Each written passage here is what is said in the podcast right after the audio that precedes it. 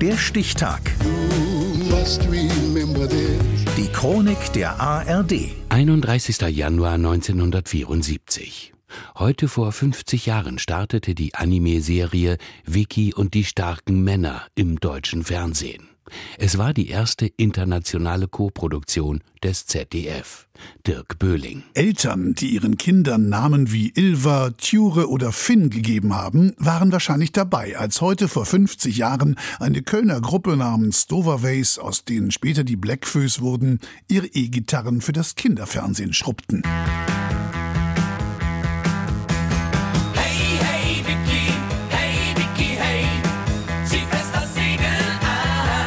Ja, ich habe damals auch immer verstanden, sieh fest das Segel an. Aber das ist erstens falsches Deutsch und zweitens ist Vicky tatsächlich ein Junge. Ein kleiner, rothaariger Wikingerjunge. Nicht besonders stark, dafür besonders ängstlich und, was das Beste ist, besonders klug. Sein Vater, Wikinger-Chef Halvar, erachtet diesen Umstand allerdings eher als suboptimal. Ach, was gescheit, er ist der Sohn von dem stärksten Wikinger. Da sollte er doch ein bisschen mehr Schmalz in den Knochen haben. Ausgedacht hat sich die Geschichten um das Wikingerdorf Flake natürlich ein Skandinavier.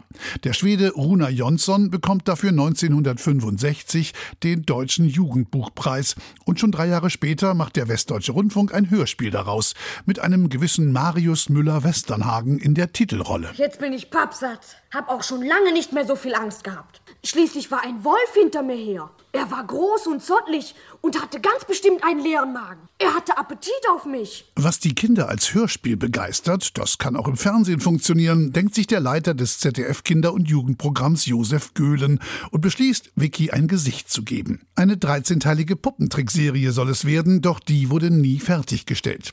Um die Kosten für eine Zeichentrickserie möglichst gering zu halten, muss auf dem Mainzer Lerchenberg eine andere Idee her.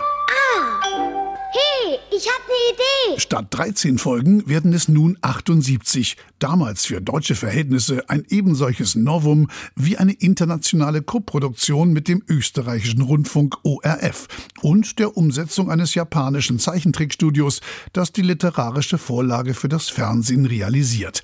Dann kann es ja losgehen. Vor ungefähr 1000 Jahren lebte da, wo wir heute auf der Landkarte Schweden und Norwegen finden, das Volk der Wikinger. Es waren tapfere Männer, Seefahrer, die wegen ihrer Tapferkeit bewundert, aber noch mehr gefürchtet wurden. Mit Vicky und die starken Männer, das sind übrigens Halber, Faxes, Snorre, Tjure, Ulme, Orobe und Gorm. Danke, Bastian Pastewka.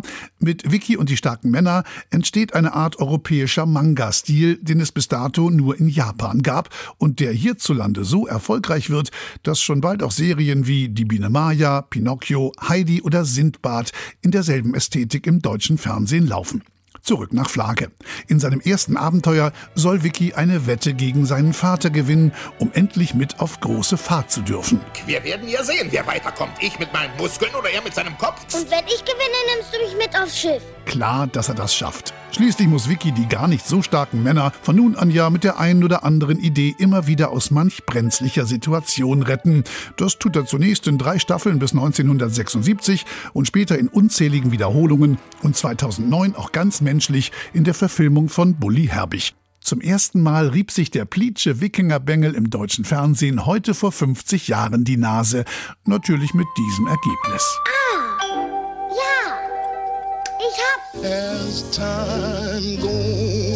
Der Stichtag. Die Chronik von ARD und Deutschlandfunk Kultur.